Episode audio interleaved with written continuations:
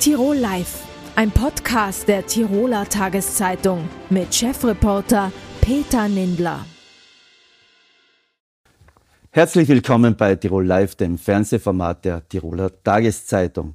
Die Sanierung der Gemnova ist gescheitert. Der Gemeindeverbandspräsident Ernst Schöpf hat heute angekündigt, dass er bei den Neuwahlen im Herbst im Gemeindeverband nicht mehr als Präsident zur Verfügung stehen wird. Wie konnte es so weit kommen? Das frage ich jetzt Ernst Schöpf bei uns im Studio. Guten Tag, Ernst Schöpf. Danke, dass Sie sich die Zeit genommen haben. Sehr gerne. Schönen Nachmittag, Herr Lindler. Herr Schöpf, wie sehr schmerzt Sie der heutige Tag? Ja, ich glaube, dass der heutige Tag für einen Schöpfherms kein Festtag ist. Das dürfte nachvollziehbar sein. Und zwar deswegen, weil wir diese Firma ja ins Leben gerufen haben, um die Gemeinden zu servicieren, sie zu unterstützen, ihnen Arbeit abzunehmen, ist auch nur Stichwort Vergaberechtstechniken und so weiter. Und das hat ja auch funktioniert im Übrigen. Sonst wäre es ja nicht so, wie es aktuell ist, dass mehr als 230 Gemeinden mit der Gemnova heutiger Tag zusammenarbeiten in über 570 Projekten. Also da wurde ja nachgefragt und da war ja geschehen im Spiel, sonst wären auch nicht 700 Mitarbeiter im Spiel und wären auch nicht über 22 Millionen Umsatz da. Das ist Teil 1 der Übung. Wir haben uns in unserer Euphorie, mit uns meine ich da jetzt durchaus Ratgeb Lois und mich. Ratgeb ist der Geschäftsführer. Der Geschäftsführer. Äh, haben wir uns dann auf Zuruf auch in Geschäftsfelder begeben, Projektsentwicklungskosten anlaufen lassen, wo dann nicht allzu viel draus wurde. Das würde jetzt zu weit führen, aber ich wäre bereit, wenn wir eine halbe Stunde Zeit hätten, aber das glaube ich haben wir nicht. Leider nein. So ist es. Na, vielleicht doch noch ja. ganz kurz und wir haben uns daher schon in der vergangenen Gemeinderatsperiode, will heißen vor 2022, aus Teilen zurückgezogen und verabschiedet und haben im Nachhang zu diesem Wirtschaftsprüfungsbericht das Land und wir wollten auch nur einmal zu einer Restrukturierung entschlossen. Das ist alles aufgestellt. Aber jetzt ist so, äh, das ist ja, Sie haben immer gesagt, und die Gemeinden waren auch säumig, weil sie die seinerzeit vereinbarten 400.000 Euro im Jahr nicht beigebracht haben. Gleichzeitig sagt jetzt der Sanierungsverwalter im gerichtlichen Sanierungsverfahren, eigentlich wäre die Gemnova schon 2019, 2018 nicht mehr existenzfähig gewesen. Na, absolut richtig. Das haben wir auch mehrfachst besprochen und erwähnt im Vorstand. Das war die, der Konstruktionsfehler in der Gründung. Wir wollten ein Genossenschaftsmodell, das war mühsam, die Gemeinden zu Genossen zu machen mit jährlichen Beiträgen. Dann haben wir einmal aus dem Gemeindeverband rund 450 Millionen Euro zugeschossen. 450.000? Äh, 450.000, ich drehe ja, beinahe ja. auch schon durch. Der Hitze sei es geschuldet ja. und anderen Umständen. Und haben dann zweimal vom Land auch Geld bekommen. Das ist übrigens jetzt diese berühmte Zuweisung aus 2012, wo man jetzt versucht, aus dem Schöpfernst einen kriminellen Verlotten zu machen. Nur weil man es über den Weg Gemeinde Sölden an, die, an den Adressaten Gemnova geschickt hat. Das sei nur zum Beispiel im Herrn Abwärtsger ausgerichtet. Mhm. Und wir haben dann, und das ist der Fehler, und da müssen sich aber alle an der Nase nehmen, weil man hat viel über die Gemnova gesprochen im Vorstand, an sich nie das richtig korrigiert. Und das wäre eigentlich zu Beginn dieser Periode, will heißen, jetzt auch im Jänner 2023, das Ziel gewesen. Aber das ist Faktum. Faktum ist, dass auch vor allem die kleinen Gemeinden profitiert mhm. haben. Faktum ist auch, dass man sagt, ähm, sie haben die Zügel für einen Geschäftsführer Ratgeber, der ja mittlerweile auch gekündigt wurde, einfach zu locker gelassen. Dass sie da zu wenig hingeschaut haben, dass sie zu wenig aufmerksam gemacht haben das funktioniert nicht. Wir, wir, da strappeln es nicht mehr. Ich habe die Zügel lang gelassen, das ist wahr, das ist meinem Naturell geschuldet. Vorwärts marschieren. Äh, was aber jetzt passiert, das ist auch noch aufzuklären. Dass sich alle herstellen im Vorstand und sagen, nie was gesehen, nie was gehört. Mitnichten. Man kann jetzt monieren, was der Kollege Herting aus Delfs ja gern macht, dass die Formalbeschlüsse nicht richtig hinterlegt sind. Aber dass man nie drüber geredet hätte, das ist alles dokumentiert, das haben wir schon getan. Das haben Sie ja jetzt mehrfach erwähnt. Sie haben auch in einem Interview mit der Austria Presseagentur was für Verwunderung gesorgt haben, dass Sie gesagt haben, eigentlich noch vor zwei Wochen eine wirtschaftlich relativ undramatische Situation und außerdem orten Sie eine Intrige. Jörn Indler, was soll ich jetzt sagen? Das, was Sie zu sagen haben. Genau. Und dann beginne ich am 20.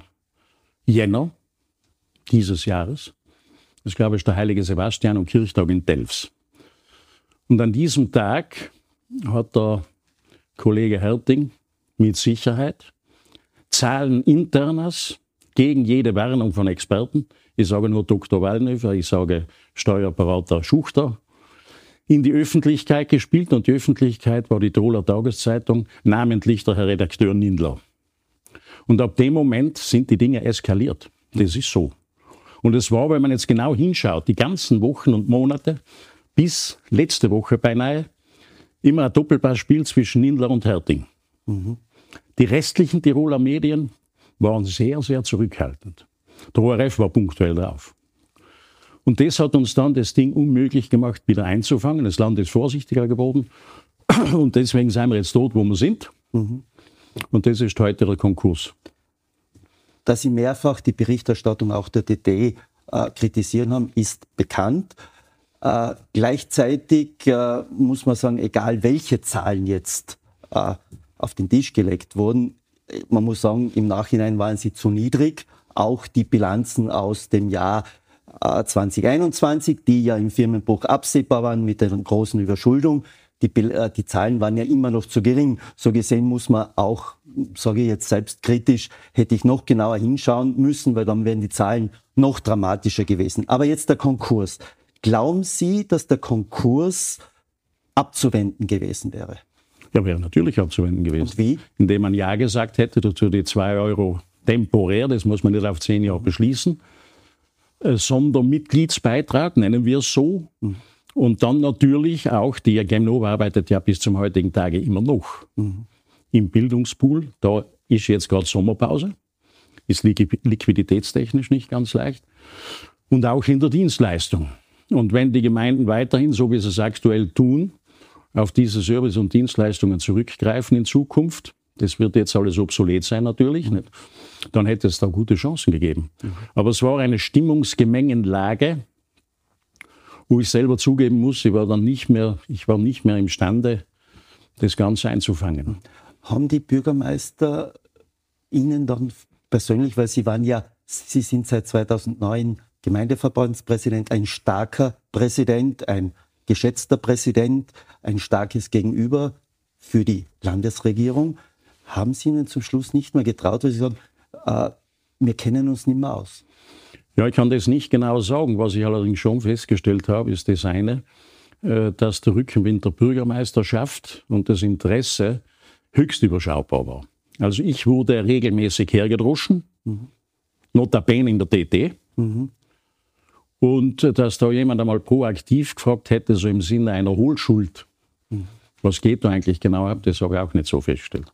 Gibt es eigentlich, äh, Sie haben heute gesagt, Sie werden nicht mehr kandidieren, so etwas wie auch ein Maß an Selbstkritik? Natürlich. Ich bin nicht fehlerlos. Das war ich nie. Die Fehler sind längst eingestanden worden. Die hat man schon korrigiert. Es hätte ein gutes Zukunftsszenario gegeben. Das soll ja nicht, soll jetzt nicht sein. Und jetzt sind wir bei der Selbstkritik. Es geht am Ende auch, und selbst wenn man im politischen Geschäft seit über 37 Jahren ist, um Selbstachtung. Und das muss ich auch dazu sagen, dass natürlich, ich habe es heute oben Coram Publico gesagt, ein Neubeginn, ein Neustart, eine Neuausrichtung des Gemeindeverbandes mit alten Köpfen schlecht möglich ist. Das ist so. Mhm. Deswegen habe ich gesagt, ich werde nicht mehr kandidieren. Das ist ja auch einer der Vorzüge von Ihnen, dass Sie sagen, ich habe immer eine klare Ansage, ich weiß genau, wohin es geht. Wohin geht es jetzt mit dem Gemeindeverband? Jetzt Moment, ich will aber nur eines loswerden. Das war nur ein Teil mhm. der Übung. Die letzten fünf Monate waren schon sehr fordernd. Und in den letzten fünf Monaten habe ich jetzt schon Stilmittel wieder kennengelernt, dass die Politik ein ruppiges Geschäft ist, weiß ich. Mhm. Aber ich würde es jetzt so auf den Punkt bringen wollen, mein Bedarf an Intrige, Hinterfotzigkeit und Vertrauensbruch auch in den eigenen Reihen oder nur dort, dass die Opposition im Landtag, dem übrigens wirklich am allerwertesten vorbeigeht, nicht? Äh, das brüllt, was sie brüllen, glaubt zu müssen. Ist eine andere Geschichte. Dieser Bedarf ist nachhaltig gedeckt und dieser Vertrauensbruch hat bei mir auch zu einem Energiebruch geführt. Ich will das nicht verhehlen und wenn jetzt die Genova sowieso ein Fall für einen Massenverwalter ist, was immer da herauskommt, Aber die Zukunft im Gemeindeverband heißt ja Tagesarbeit. Mhm. Da sind wir dann wieder bei den Spitälern, da sind wir bei der Pflege, der da sind wir bei der Elementarpädagogik, da sind wir wieder einmal bei den Sprengärzten, mhm. da sind wir in der Raumordnung, 37 Stellschrauben zum leistbareren Wohnen. Und diese Energie verspüre ich nicht mehr. Und darum soll man auch sagen, adieu, ich nehme den Hut. Mhm. Herr Schöpf, was heißt es jetzt vielleicht zum Abschluss für die Gemnova-Gruppe und für den Gemeindeverband? Es ist ja, es steht ja oder es wurde gewarnt vor einer möglichen Insolvenz des Gemeindeverbands. Ist es real im Raum? Wie kann das abgewehrt werden? Ich meine, ganz, ganz genau, das haben uns die begleitenden Experten gesagt, äh, kann man das nicht wirklich abschätzen. Was allerdings schon ist, ich meine, die Gemnova ist jetzt ein Thema für einen Masseverwalter. Was da zurückschlägt bis zum Gemeindeverband, gibt es unterschiedliche Auffassungen, die aber, glaube ich, nicht so wahnsinnig dramatisch sind. Aber das muss man jetzt im Lichte der Entwicklungen, weil morgen wird also der Sanierungsantrag zurückgezogen und ein Konkursantrag daraus gemacht. Äh, das wird man dann sehen. Und da haben wir uns halt schon verständigt, dass wir dann in etwa zwei Monaten in diesem Sondergemeindetag äh, durchaus auch, weil das Bekenntnis zum Gemeindeverband ist war da. samt und sonders ja. da. Und das hat mich übrigens sehr gefreut, mhm. weil das hat nichts mit Personen zu tun. Ich muss so sagen, der Schöpferns muss nicht Präsident sein, würde aber warnen, ein Herr, den Christian darf es nicht sein. Den Charakter habe ich kennengelernt. Also da würde ich warnen davor. Also das ist die eine Geschichte und Gemnova, da fließen im Moment Tränen, da ist Enttäuschung bei den Mitarbeitern. Was es jetzt für die Gemeinden im Einzelnen heißt, wenn zum Beispiel im Fahrzeugpool die Leasingfirmen sagen, Autoschlüssel zurück, das muss jetzt die Zukunft zeigen. Was mich bei Ihnen immer sehr verwundert, Sie teilen jetzt massiv aus, auch gegen Kollegen Herting, Vizepräsidenten. Äh, bei den Medien ist es immer so, das ist klar, das ist bei der Opposition, dieses Verhältnis wird es immer geben und das ist auch gut so, dass man nicht auf demselben Tisch, sondern gegenüber sitzt, weil sonst würden die Medien einen falschen Job machen. Aber Gibt es da nicht da den Punkt, der sagt, na, da muss ich mich jetzt einmal zurücknehmen? Die haben jetzt bitte, und ja. Herr Mindler, ja. just Sie waren es am 14. März, der bei der Spezialpressekonferenz im Landeshauptmannbüro zu mir gesagt, Ernst, von dir hört man nichts. Ich habe mich zurückgehalten, nicht weil ich mundfaul wäre, weil ich deeskalierend sein wollte und sollte. Das Ergebnis ist heute, wie es ist. Und jetzt bitte darf ich schon einmal das ansprechen. Wer seit fünf Monaten gedroschen hat, Mhm. Und das mit Verlaub bin ich auch meiner Psychohygiene schuldig. Zum Schluss befürchten Sie, dass im Zusammenhang mit der Konkursabwicklung auch persönliche Haftungen schlagen werden können? Nichts Genaues weiß man nicht, aber wer sich ins politische Geschäft begibt, sollte sich nicht zu viel fürchten. Hm. Abschluss, aber Bürgermeister von Sölden, dafür haben Sie noch die genügende Energie? Oder so? Allerdings. Und ich werde auch umtriebig bleiben auf anderen Ebenen vielleicht. Aber das war's jetzt. Das war eine schöne Etappe, eine schöne Zeitstrecke. Ich denke, das hat Gott Gemeindeguts-Agrargemeinschaft. Das war ja eines Ihrer größten Verdienste, wo man also sagt, Also insofern, und das soll man schon auch so sehen, äh, man hat ein politisches Amt auf Zeit. Aber Alles hat seine Zeit.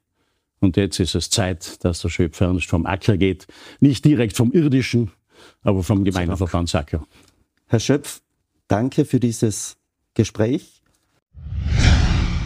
Elisabeth Fleischhandel sitzt jetzt die zweite Periode für die SPÖ im Landtag. In den Reihen der SPÖ ist sie die jüngste Abgeordnete, aber zugleich die wichtigste, weil sie als SPÖ-Clubchefin für das Funktionieren der schwarz-roten Koalition im Landtag zuständig ist. Wie schwierig das ist, welche Herausforderungen es gibt, das frage ich jetzt Elisabeth Fleischhandel bei mir im Studio. Herzlich willkommen. Danke für die Einladung. Frau Fleischhandel, Ihr Gegenüber in der ÖVP, Clubchef Jakob Wolf, ist einer der erfahrensten und man sagt mächtigsten Politiker in der ÖVP. Wie geht's Ihnen mit ihm? Damals, als die Regierung sich gebildet hat, habe ich mich ganz bewusst dafür entschieden, diese Herausforderung, Verantwortung anzunehmen, weil ich es mir zutraue, sozialdemokratische Themen in dieser Koalition auch weiterzubringen. Eine Zusammenarbeit funktioniert nur, wenn sie wertschätzend ist und auf Augenhöhe. Und das leben auch Jakob Wolf und ich in unserer Zusammenarbeit, wertschätzend aufeinander zugehen und gemeinsam Lösungen zu arbeiten. Wie schwierig war das? Ist vor der Landtagswahl war die SPÖ in Opposition. da waren Sie Oppositionspolitikerin. War es leichter auf der Oppositionsbank als wie jetzt auf der Koalitionsbank? Ich glaube, Politik darf nicht den Anspruch haben, leicht oder angenehm zu sein, sondern für die Menschen in unserem Land zu arbeiten. Und die SPÖ hat immer klar den Anspruch gestellt, mitzugestalten und mitzuregieren, um was zu verbessern in unserem Land. Und deshalb ist es auch ganz essentiell, dass die SPÖ diese Verantwortung auch wahrgenommen hat nach der letzten Landtagswahl und in Regierungsverantwortung gegangen ist. Es geht nicht darum, angenehm ähm, zu sein, sondern vor allem was weiterzubringen in unserem Land. War es ein bisschen leichter, weil die ÖVP doch äh fast 10 Prozentpunkte verloren hat. Jetzt hat die SPÖ nicht überragend gewonnen, sondern nur 0,2 Prozent. War das dann am Anfang ein bisschen leichter, dass man sagen, die ÖVP war ein bisschen demütiger? Der Eindruck war nach der Wahl, dass vor allem ÖVP und SPÖ das Ziel gehabt haben, eine konstruktive Zusammenarbeit zu gewährleisten. Wir leben in herausfordernden Zeiten und ich denke, da ist auch Schluss mit diesen Machtspielen, sondern es ist wichtig, nach vorne zu schauen, eine Zukunft zu gestalten für die Menschen in unserem Land, wo es Verbesserungsmöglichkeiten gibt und auch Verbesserungspotenzial gibt in unserem Land. Und das war ja auch der Ausdruck dieser Regierungsbildung, wo wir gesagt haben, es ist eine Krise, wir brauchen Stabilität in der Krise, aber wir brauchen vor allem auch die Erneuerung in Tirol, weil es braucht auch Verbesserungen Verbesserung und auch Veränderung in unserem Land. Jetzt sprechen Sie von Erneuerung in Tirol. Zugleich äh, ist die Regierung seit Beginn an eigentlich Krisenmanager, Teuerung, Strompreise, hohe Wohnungskosten, Inflation, dann noch die tagesaktuellen äh, Probleme von der Pleite Matra in Osttirol, äh, Gemnova, zuletzt der Streit oder die Diskussion über den Wasserstoffzug. Äh, wo kann man da Politik neu gestalten? Es ist nicht zu verhehlen, dass die ersten acht Monate dieser Legislaturperiode natürlich herausfordernd waren. Wir sprechen von einer Inflation, die die höchste ist in ganz Westeuropa. Wir sprechen aber auch von äh, vielen Problemfällen in unserem Land, die es auch geheißen hat, anzugehen, diese acht Monate und diese Probleme auch nachhaltig zu lösen. Gleichzeitig braucht es Erneuerungen in unserem Land und ja, wir sind erst am Beginn unseres Weges dieser Legislaturperiode. Wir blicken jetzt auf die ersten acht Monate zurück und gleichzeitig hat sich einiges bewegt. Wir haben versucht, in der Mobilität erst letzten Landtag besprochen, das auch zu verstärken mit dem Jobticket für die Landesbediensteten.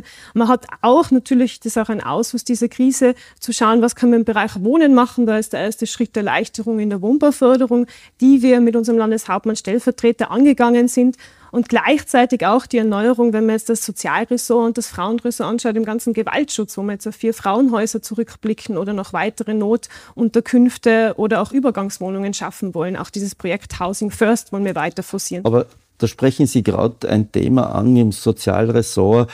Ähm, da hat es gleich am Beginn diese Reiberei gegeben, Abtreibung in öffentlichen Krankenhäusern, wo die ÖVP sofort einen Schritt zurückgegangen ist. Äh, aber wichtig für die SPÖ. Wo stehen wir da?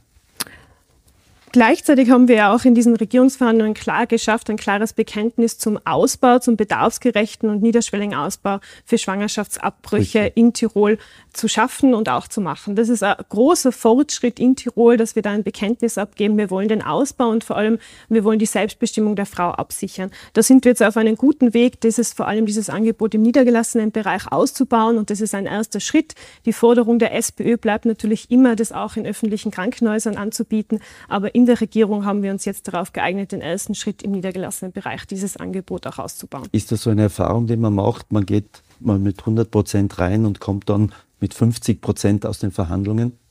Das denke ich nicht. Ich glaube, in einer Koalition wie in der Partnerschaft gibt es immer viel Gesprächsbedarf und das versuchen wir natürlich auch mit der ÖVP. In manchen Dingen muss man den gemeinsamen Nenner finden, das ist wichtig, aber dann schafft man sogleich auch Fortschritt, wo man gemeinsam den Weg angehen kann. Es bringt nichts, der Einzelkämpfer, Einzelkämpferin zu sein, sondern gemeinsam den Weg nach vorne zu gehen und das Beste für die Menschen in unserem Land zu erreichen. Ähnlich beim Rechtsanspruch auf Kinderbetreuung. Das war ja eine konstante Forderung oder ist eine konstante Forderung der SPÖ. Die ÖVP hat im Wahlkampf auch eingelenkt. Jetzt hat man so ein bisschen Gefühl, jetzt werden so Hürden aufgebaut. Erst wenn die Finanzierung gesichert ist, erst wenn die Gemeinden über genügend Personal verfügen, äh, kann man das dann umsetzen. Wie sehen Sie das? Der Rechtsanspruch ist was ganz Essentielles auf zwei verschiedenen Ebenen. Einmal bildungspolitisch, weil wir die gleichen Chancen für jedes Kind in unserem Land wollen, in der ersten Bildungseinrichtung. Und natürlich ein Gleichstellungsthema, wenn wir darüber sprechen, dass bezahlte und unbezahlte Arbeit besser aufgeteilt werden soll. Der Rechtsanspruch geht klar in unserem Regierungsprogramm ab dem zweiten Lebensjahr, das auch flächendeckend zu ermöglichen. Jetzt geht es natürlich darum, wie ist es zu verwirklichen? Es arbeiten Arbeitsgruppen im Land Tirol ganz fest daran, wie man das umsetzen kann. Der rechtliche Rahmen soll bis Ende des Jahres stehen und dann bin ich auch zuversichtlich, dass dieser Rechtsanspruch auch wirklich kommen wird. Also die Frage. Kommen wird, heißt es, wenn bis Ende des Jahres, Entschuldigung, dass ich Sie unterbrochen habe, äh, dass der Rechtsanspruch rahmenmäßig bis Ende des Jahres steht. Könnte es dann sagen, dass man im Laufe des nächsten Jahres dann auch damit rechnen kann, dass vielleicht im Schuljahr oder im Bildungsjahr 24, 25 dann schon der Rechtsanspruch möglich ist. Jetzt geht es mal darum, glaube ich, den rechtlichen Rahmen abzustecken, die personellen Ressourcen abzustecken und auch die räumlichen Ressourcen. Das passiert natürlich in Zusammenarbeit mit den Gemeinden und dann muss natürlich in dieser Legislaturperiode der Rechtsanspruch auch umgesetzt werden.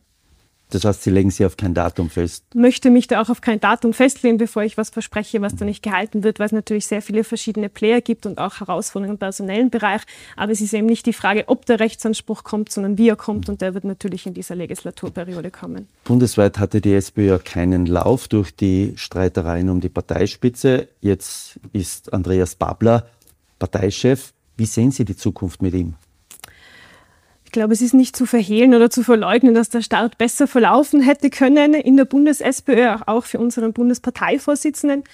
Gleichzeitig habe ich diese Vorsitzwahl als etwas Positives empfunden, weil vor allem sozialdemokratische Themen plötzlich wieder in der öffentlichen Debatte ähm, Niederschlag finden, wie zum Beispiel die Debatte über Vermögensteuer oder auch Kindergrundsicherung. Und ich sehe jetzt der Zukunft der SPÖ sehr positiv gegenüber, weil ich glaube, dass es eine starke Sozialdemokratie mehr denn je braucht. Es gilt jetzt, Themen zu bündeln, Kompetenzen zu bündeln. Wir haben im Herbst diesen Parteitag. Ich denke, das ist ein wichtiger Meilenstein, wo wir uns inhaltlich zusammenfinden, wo wir dann mit einer Linie auch in die nächste Nationalratswahl gehen. Gemessen wird man ja dann an der Wahlurne. In Tirol wird wahrscheinlich im Frühjahr in Innsbruck gewählt. Äh, wenn man vom Bild der SPÖ, das nicht besonders gut war, bei der Vorsitzwahl nach Innsbruck kommen, da sagt man, da war es katastrophal. Der Gemeinderatsclub hat sich in die Luft gesprengt. Als Clubchefin sind Sie eine der wichtigsten Playerinnen in der Tiroler SPÖ. Was muss in Innsbruck passieren? Hier ist auch natürlich zu sagen, dass die Außenwirkung keine gute war. Das hätte man besser einmal lösen können. Trotzdem sehe ich, dass man jetzt in die Zukunft blicken muss. Die SPÖ Innsbruck bildet im Herbst sich neu, wird ein neues Team gründen und dann auch gestärkt in die Gemeinderatswahl gehen. Und ich glaube, da muss man jetzt auch den Blick hinrichten in die Zukunft um das Team herum von Benjamin Blach, dem Stadtparteivorsitzenden, auch der Stadträtin Elli Meyer, die ja auch in der vergangenen Periode gute Arbeit geleistet haben. Und da gilt jetzt der Blick hin in die Zukunft. Wird Elli Meyer aus Ihrer Sicht die Innsbrucker SPÖ in die Gemeinderatswahl führen? Ich denke, das ist also eine Frage, die sich die SPÖ Innsbruck stellen muss. Im Herbst werden die Weichen dafür gelegt, wer dann auch Spitzenkandidat, Spitzenkandidatin für die SPÖ in Innsbruck sein wird. Aber von Frau zu Frau, ich denke, dass Sie wahrscheinlich persönlich Elli Meyer bevorzugen würden. Ich ähm, schätze die Arbeit von der, der, Stadträtin sehr, sehr und glaube, sie ist eine gute Politikerin und wäre auch eine gute Spitzenkandidatin. Elisabeth Fleischhandel, vielen Dank für das Gespräch. Dankeschön. SPÖ jetzt zur Wissenschaft. Stefan Weber fühlt sich der wissenschaftlichen Redlichkeit zu 100 Prozent verpflichtet. Er hat sie zu seinem Beruf gemacht. In Wissenschaftskreisen gilt er als Plagiatsjäger. Zuletzt hat er herausgefunden, dass die Dissertation des ehemaligen Vorstands der Zillertalbahn Helmut Schreiner komplett abgeschrieben war. Wie geht es ihm dabei, Gibt es zu wenig Kontrollen in unserem Wissenschaftssystem? Gibt es zu wenig Ehrlichkeit bei den Menschen, wenn sie Texte verfassen? Das frage ich ihn jetzt bei mir im Studio. Herzlich willkommen, Herr Weber. Grüße Gott. Herr Weber, ist es für Sie eine Ehre, als Plagiatsjäger bezeichnet zu werden? Oder sagen Sie, das jetzt so eine negative Konnotation, das mag ich eigentlich nicht? Weder noch. Also es ist ein Medienbegriff wie der Pornojäger. Ähm, das Problem ist, dass dieser Begriff ein bisschen überlagert, dass ich ja Wissenschaftler bin, äh, habilitiert an der Uni Wien, dass ich zu dem Thema viel publiziert habe. Also Plagiatsforscher wäre mir sympathischer, aber ich kann natürlich mit solchen Medienzuschreibungen äh, leben. Ich habe äh, keinen Waffenschein, äh, gehe nicht auf Jagd äh, und äh, ernähre mich mit unter anderem auch äh, vegetarisch. Also insofern ist die Metapher nicht ganz richtig. Hm. Jetzt aber so, glaube ich, die Metapher kommt auch deshalb zustande, weil Sie ja für Aufträge arbeiten. Das heißt, man beauftragt Sie ja. Das ist ja, das ist ja Ihr Verdienst. Ist das vielleicht die Konnotation zu Jäger? Also die, das Problem mit dem Jäger ist ja, dass der Jäger äh, et, etwas, also ein, ein, ein Tier oder einen Menschen, ja, eine Person abschießt, unter Anführungszeichen. Und darum geht's mir ja nicht. Es mag ja sein, dass, darauf sprechen Sie jetzt an, dass es dem Auftraggeber darum geht. Aber jetzt nehmen wir den Fall äh, des Herrn Schreiner. Was wäre denn besser gewesen? Wäre besser gewesen, der Herr Schreiner wäre im Amt geblieben, wohl kaum mit all dem, was er sozusagen akademisch angestellt hat in den letzten Jahren. Das war übrigens auch kein Bezahlauftrag, sondern wie so oft bei mir ein ehrenamtlicher Auftrag. Man muss da klar unterscheiden. Äh, die Bezahlaufträge sind selten die, die in die Medien kommen. Ja, das sind gegnerische Anwälte, Familienpsychologen in Obsorgeverfahren und so weiter. Äh, es gibt keine Schlagzeile, wenn, ich muss es wirklich so sagen, wieder einmal in Österreich ein Gerichtssachverständiger plagiert hat. Also in die Schlagzeilen kommen Fälle, die meist ehrenamtlich sind. Und natürlich äh, lebe ich davon und habe diese äh, Auftragsfälle, das ist ganz klar. Vielleicht noch mal kurz dabei zu bleiben. Kritiker werfen Ihnen vor, übers Ziel zu schießen, dass sie sagen, meine Güte, das ist eine lächerliche Sünde, da ist halt ein Beistrich vergessen worden, ein Zitat nicht kenntlich gemacht worden. Äh, in Deutschland bei dem Buch von der Annalena Baerbock, der jetzigen Außenministerin, hat man am Anfang auch gesagt, na, äh, überhaupt kein Problem. Zum Schluss hat sie das Buch aus dem Handel zurückgenommen. Ist das auch etwas, wo Sie sagen, das ist eigentlich schon etwas, wo, wo man sieht, wie das heruntergespielt alles wird und sie zum Jäger gemacht werden.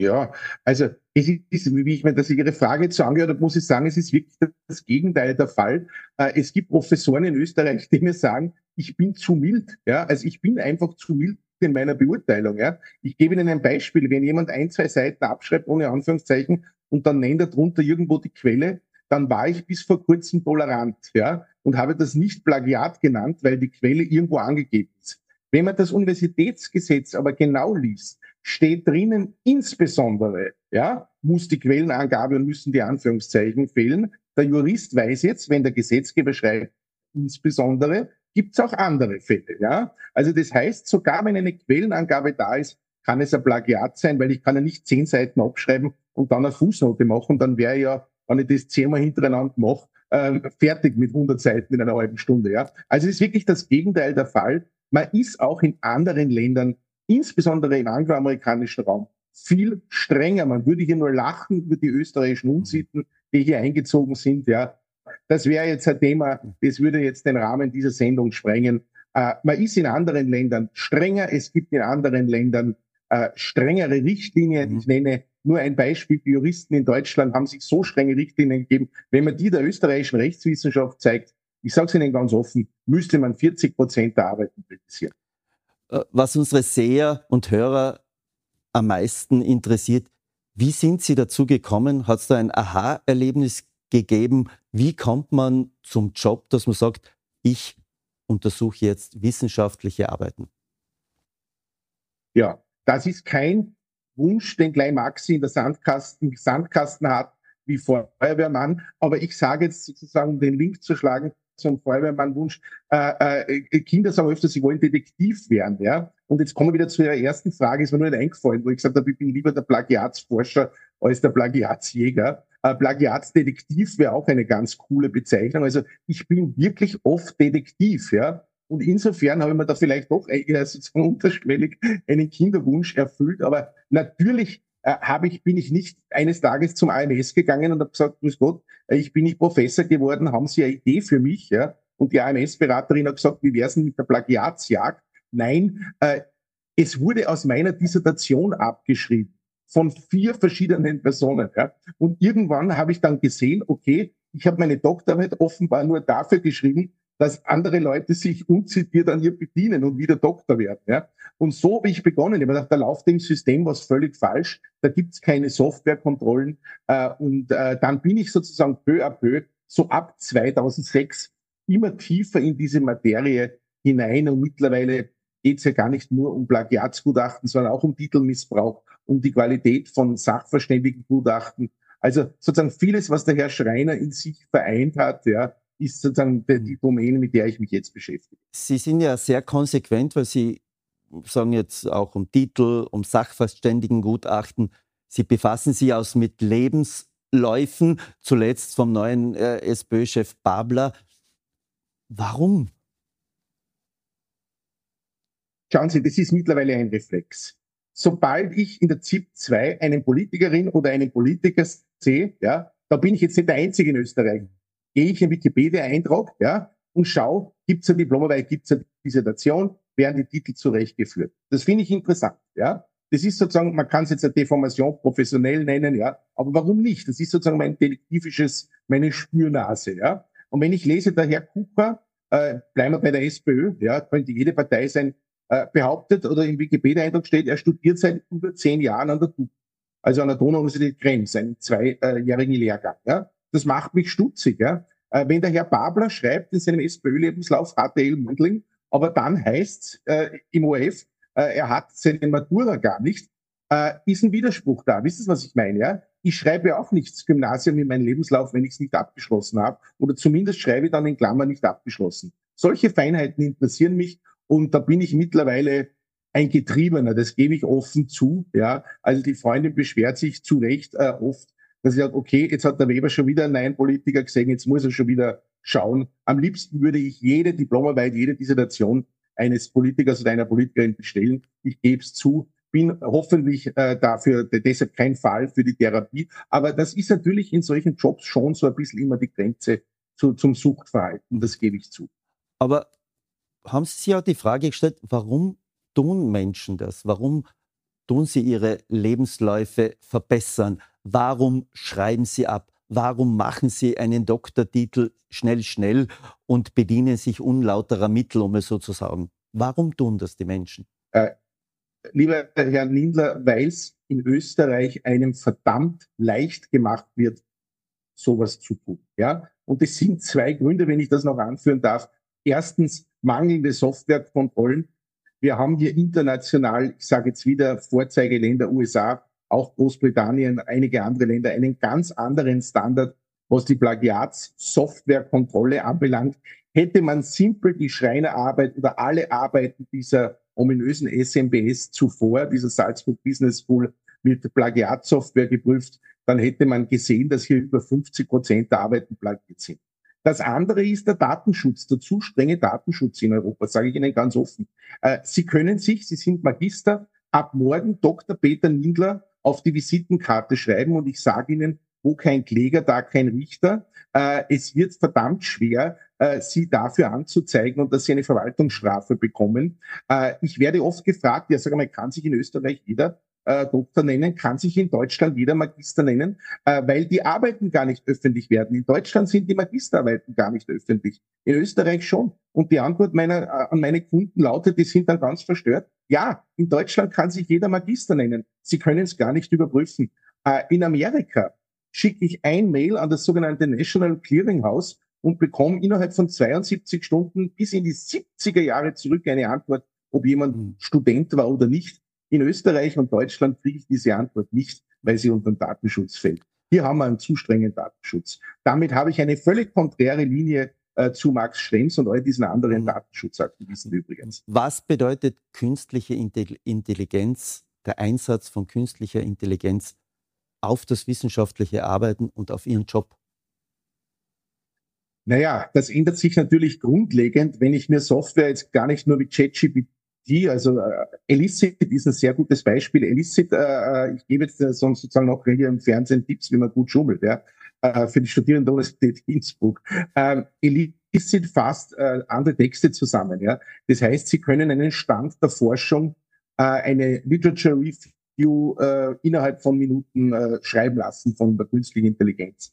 Ähm, das wird eine enorme Herausforderung. Ja? Es gibt jetzt Software, auch die Software, die ich verwende, die Plagiatsoftware, die auch die KI-Erkennung schon integriert hat. Ähm, aber ich denke, hier ist es am Anfang wieder der menschliche Hausverstand, der gefragt ist, der lesende Hausverstand. Ja. Aber ich bin mir sicher, dass wir in zehn Jahren, sage ich Ihnen ganz ehrlich, ja, auf diese Zeit jetzt, wo es mit ChatGPT begonnen hat, so zurückblicken werden, wie wir uns jetzt die zehn Jahre alten Arbeiten mit der Plagiatsoftware anschauen. Und ich hoffe, dass wir in zehn Jahren halt einfach dann die Tools haben, die, mit denen man das rekonstruieren kann. Aber ich garantiere Ihnen, also es brauchen, glaube ich, nur alle Familienväter mit ihren Schülerinnen und Schülern reden, äh, wer macht's denn im Moment nicht, ja, mhm. dass er zumindest irgendeine Schreibunterstützung von ChatGPT beansprucht und das ist natürlich im Theorieteil, nicht im Empirieteil, aber im Theorieteil ein Riesenproblem, weil ich muss jetzt nicht mehr plagieren, kann man es von der KI ja. schreiben lassen. Zum Abschluss, die deutsche Wochenzeitung Zeit, die Zeit, hat sie einmal als einsamen Plagiatsjäger bezeichnet. Sind Sie einsam in Ihrer Profession? Na, gut, dass Sie jetzt in Ihrer Profession ergänzt haben, ne? weil sozusagen, das wäre ja, da, da musst du ja dann zu, weiß ich nicht, Vera Russwurm oder so, oder Barbara Stöckle. Ähm, ja, Gott sei Dank bin ich einsam, weil das ist wirklich eine einsame Tätigkeit, ja. Also mein Team, ich sehe, ich sitze hier allein im Büro in Salzburg, ja. Äh, mein Team ist verstreut über Österreich, Niederösterreich, Wien. Äh, wir arbeiten äh, einfach so, wie es modern ist, ja.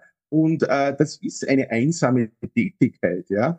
Äh, und ich muss sagen, ich finde das nicht schlecht. Ich sitze übrigens an der Uni. Das heißt, ich habe so ein Studierenden-Feeling am Gang, ja, mache aber dann die Tür zu und vielleicht geht öfter bei mir einer vorbei, der gerade geschummelt hat und denkt, sie Jössers, der Plagiatsjäger Weber sitzt im Haus, ja, und, und, und äh, schummelt dann doch nicht. Ne? Also, äh, na, Scherz beiseite. Äh, bisschen Einsamkeit, glaube ich, gehört zur Wissenschaft dazu. Äh, Schreiben ist einsam. Ich habe ja auch viele Bücher geschrieben. Und ich bin, ich bin nicht teamfähig, wenn Sie darauf hinaus wollen. Herr Weber, das war jetzt ein sehr interessantes Gespräch, ein sehr teamfähiges Danke. Gespräch. Danke für das Interview. ja, gerne. Wiederschauen. Danke. Tirol Live, ein Podcast der Tiroler Tageszeitung. Das Video dazu sehen Sie auf tt.com.